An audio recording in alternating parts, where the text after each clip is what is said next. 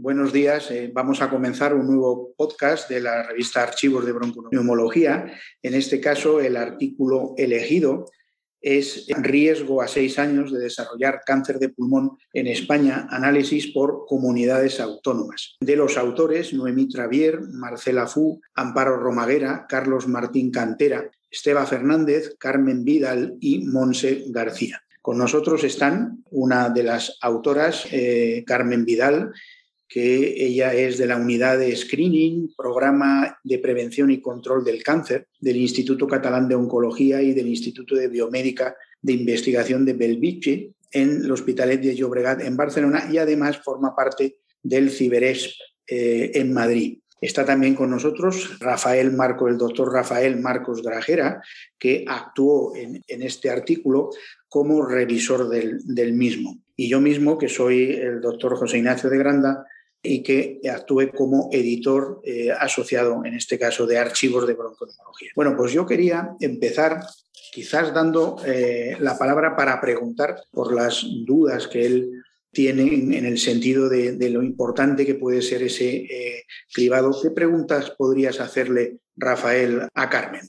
De entrada, a felicitarla por el artículo. Yo me acuerdo que, que lo revisé y no, no tuve grandes comentarios ni grandes sugerencias de cambio, tan solo añadir referencias de datos de la incidencia y la supervivencia del cáncer de pulmón en, España, como epidemiólogo que soy, que trabajo en un registro de cáncer poblacional, pues pensaba que, teniendo estos datos que a veces eh, no son muy conocidos y que, bueno, que yo siempre que reviso algún artículo sobre cáncer insisto en, dar publicidad a los datos de España, ¿no? ya que tenemos, no cubrimos todo el 100% de la población española, pero sí que cubrimos aproximadamente un 30% y creo que son datos poblacionales que son representativos de lo que está pasando en la población. ¿no?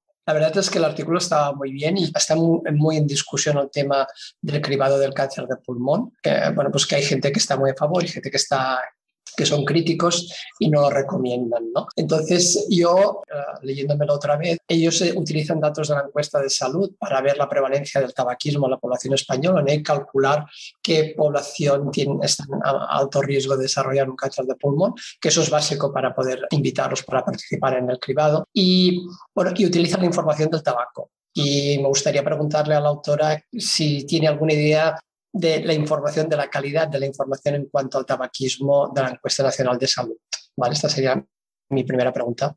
las preguntas que había en la encuesta del año 2011 eran bastante buenas y estaban, permitían hacer cálculos sobre consumo, cantidad de consumo, tipo de tabaco consumido, eh, incluso creo que preguntaban el tabaco esnifado y otros tipos, puros y cigarrillos, y permitía calcular bastante bien el consumo de, las personas durante el periodo de los paquetes años, por ejemplo, se calculaban muy bien. En la encuesta del 2017, porque intentamos reproducir el estudio para ver si había cambiado la, prevalencia de, personas con riesgo alto, y en este no se calculaba tan bien, habían cambiado algún tipo de pregunta que modificaba un poco también la muy Desconozco si, por ejemplo, a la hora de calcular el riesgo de desarrollar el cáncer de pulmón, el tabaco es muy importante, ¿no? Y también, y también la edad, pero también la exposición laboral, ¿no? Y preguntaba si esta información se recoge también en la encuesta nacional de salud y... No, no hay exposiciones profesionales ni asbesto, ni tampoco, bueno, se podría hacer un proxy geográfico al radon, pero, no, no, existe la pregunta. Después también me sorprendió el tema de las diferencias que encontrasteis entre comunidades autónomas, ¿no? que llama la atención que, por ejemplo, Andalucía Extremadura, la proporción de pacientes a riesgo de desarrollar un cáncer de pulmón es muy alta comparada con el resto. ¿Hay alguna explicación? creo que, que fundamentalmente es la epidemia de tabaco. La epidemia de tabaco que primero subió, o sea, era muy alto el consumo en hombres progresivamente en hombres va bajando y luego se produjo un repunte en mujeres que empieza a estabilizarse. Entonces sí que las comunidades del sur llevan como un cierto retraso. Andalucía, Extremadura, Ceuta y Melilla todavía tienen una prevalencia de fumadores hombres de alto consumo eh, muy alta. Sin embargo, si mirar las mujeres, el comportamiento es más alto en, mujeres en las comunidades, fundamentalmente del, norte, País Vasco, Cantabria, Asturias, tienen un porcentaje más alto de mujeres a riesgo Bueno, hombres también, pero no tanto. Y en global, el sur tiene más. Al sur. Sí, eh, bueno, siempre ha estado muy, en discusión cuando se han publicado los, los mapas de mortalidad ah, por, ah, por, bueno, por, todas las patologías, siempre llama la atención el cáncer en el sur de, España, ¿no? en, en, Andalucía, Sevilla, sobre todo Huelva y Extremadura, y esto iría en consonancia con la mayor prevalencia de, de factores de riesgo. ¿no? Sí, y además estarían los factores que, como habías comentado antes, no están controlados en la, encuesta de factores de exposición, como sería el coloquio de Huelva o cosas de ese tipo que evidentemente no se pueden controlar que siempre hay discusión de si es problema de la población que, que tiene unos hábitos diferentes o es la contaminación ambiental y es un problema más político, ¿no? Y que yo creo que todavía no tenemos respuesta al tema. Siempre hay discusión de que se van pasando la pelota entre unos y otros. Pero bueno, y los datos que, que muestras con la población a riesgo queda claro que la prevalencia del tabaquismo juega un papel importante. ¿no? Hilando con esto, ¿no? Y ¿Os atreveríais por el trabajo que habéis hecho el dar una foto ¿no? de, esos, de la foto de la persona con más riesgo? Es decir, qué características tiene que en esto, en, el, en lo que habéis realizado en cuanto al, modelo predictivo, ¿no? ¿Qué, ¿Cuál sería la foto del, que tiene más riesgo para vosotros según el trabajo que habéis hecho? Bueno, el, el modelo PNCO incluye fumadores que hayan consumido más de 30 paquetes año, es decir, que hayan fumado, pues por ejemplo, durante 30 años un paquete o dos paquetes durante 15, 30 paquetes año que haga menos de 15 años que han dejado de fumar. En el estudio, pues es, evidentemente son más hombres, eh, aunque en sí mismo no es un factor de riesgo, es un comportamiento epidemiológico. Y, estas son luego también se incluye en el modelo la presencia de enfisema. Eh, tuvimos que utilizar un proxy porque el modelo pide enfisema y la encuesta pregunta por enfermedad pulmonar obstructiva crónica. Y tuvimos que utilizar el proxy. También la raza es más frecuente en la raza negra, por ejemplo. Eh, nosotros tampoco, eso tampoco está en la encuesta, pero la verdad es que en España es un concepto poco relevante. Eh, solamente tenemos una proporción elevada de pacientes eh, hispanos, que los americanos sí consideran, pero que tienen un riesgo ligeramente menor que los caucásicos. Y básicamente, pues ese sería el perfil. Rafa, ibas a decir al Rafael, ibas a decir algo, ¿no? Sobre todo el, bueno, el tema de, qué, qué, pasa con el cribado del cáncer de pulmón, que es la pregunta que nos hacemos todos, ¿no? Si tenemos ya resultados fiables de los ensayos clínicos que se están haciendo hasta este momento, y bueno, si nos podías hacer un resumen de qué se sabe sobre los, los estudios experimentales que se está haciendo con cribado de cáncer de pulmón. Hay ha habido unos pocos ensayos que, que, han demostrado resultados, pero los dos más potentes, que son el MST de Estados Unidos y el Nelson en Europa, demuestran que el cribado de cáncer de pulmón con CT de baja dosis reduce la mortalidad, 20% en el MST y 26% en Nelson, pero es verdad que los dos utilizan diferentes grupos de población. Luego hay muchos eh, ensayos pequeñitos, de los cuales unos demuestran que sí y otros demuestran que no. Pero básicamente la gente se está basando en la, evidencia, aportada por estos dos. Lo que pasa es que de la evidencia aportada por el ensayo a la puesta en práctica del screening en términos reales, que sería lo que tendría que hacer yo, tiene que pasar por toda una serie de estudios intermedios que, están en curso. Primero, definir claramente qué población debería privarse, si seleccionar como en los ensayos grupo de edad y consumo de tabaco o mejor reducir a la población que tenga más alto riesgo para evitar los efectos adversos de este screening que existen, que serían pues desde el sobrediagnóstico a los falsos positivos, que además son muy invasivos en el caso del pulmón, para definir la población con mayor riesgo y equilibrar el beneficio y, el riesgo. Y sobre todo análisis de coste-efectividad, cómo, cuándo y cuánto nos cuesta ponerlos en marcha. Luego queda también el tema de si invertir en screening o invertir en tabaco, que es esa habitación tabáquica, que es el otro gran debate. Nosotras, como preventivistas, eh, apostamos por una aproximación vital a la prevención del cáncer de pulmón. deshabituar en edades jóvenes para evitar el cáncer futuro e intentar conseguir el screening si se consigue saber hacerlo perfecto para evitar la mortalidad por cáncer actual, porque deshabituar llega un poco tarde en este grupo Sí, sí.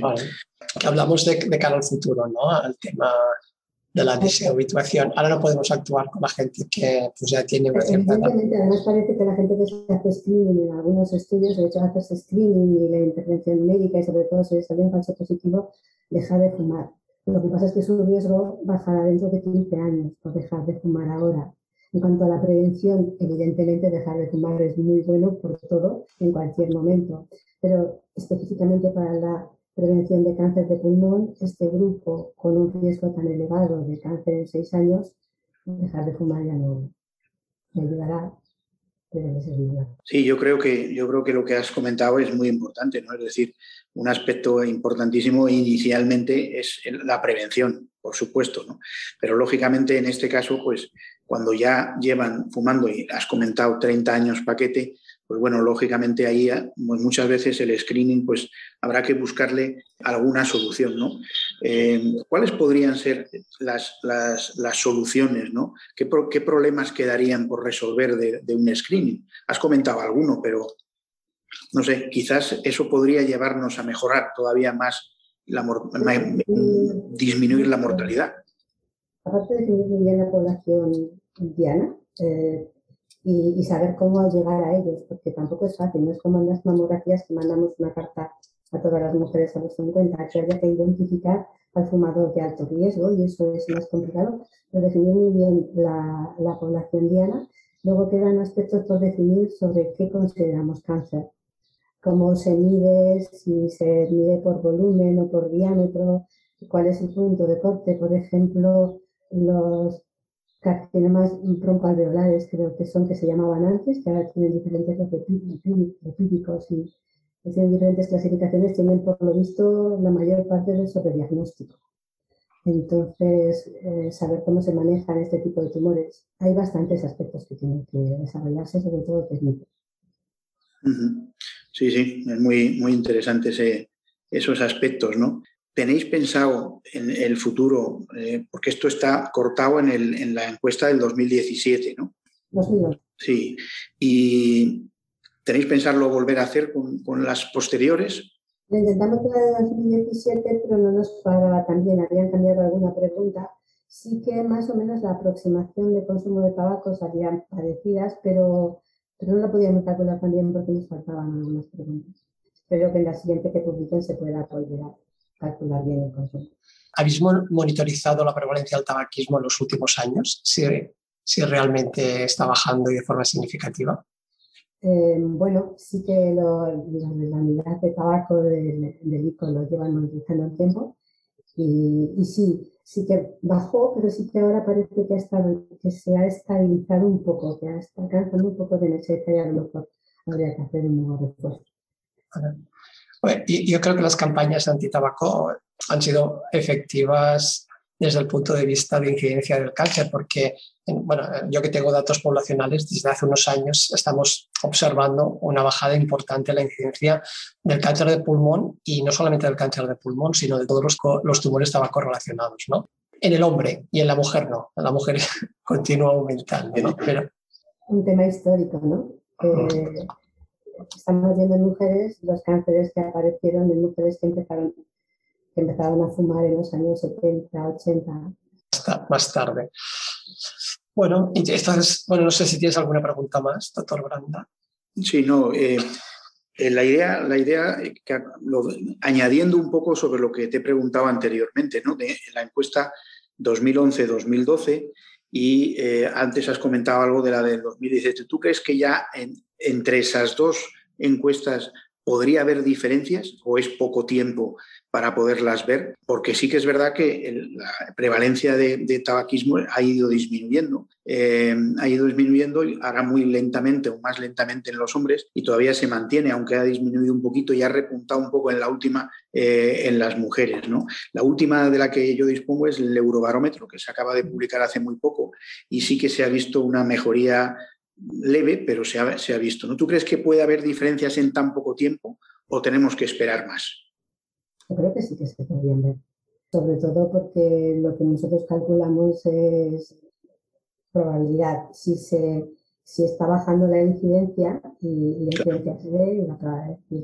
El doctor Marcos, pues entiendo que la probabilidad previa que sería pacientes con mucho riesgo también habrán bajado. Y como además es un número más grande, seguramente sí se, sí se vería. El problema ha sido que no hemos podido calcular por el inicio de la, de Bueno, tenemos ahora 15 eh, minutos, eh, estamos ya casi en el tiempo. Eh, Rafael, ¿tenías tú alguna pregunta más? No, no, no, la verdad es que no. que ya he hecho muchas preguntas. Bueno, yo continuaría hablando del tema porque me encanta, ¿no? Pero el tema de la prevención es mi especialidad también, pero creo que, que ya hemos agotado el tiempo. Yo, eh, daros las gracias a, los dos por, eh, y por el estupendo trabajo que habéis realizado. Al principio se me había olvidado, eh, perdóname, presentarte. el doctor Rafael Marcos Grajera es de la Unidad de Epidemiología y registro de cáncer de Verona. ¿no? Y bueno, pues nada, lo damos aquí por acabado. Muchas gracias y muchas, Muchas gracias y enhorabuena.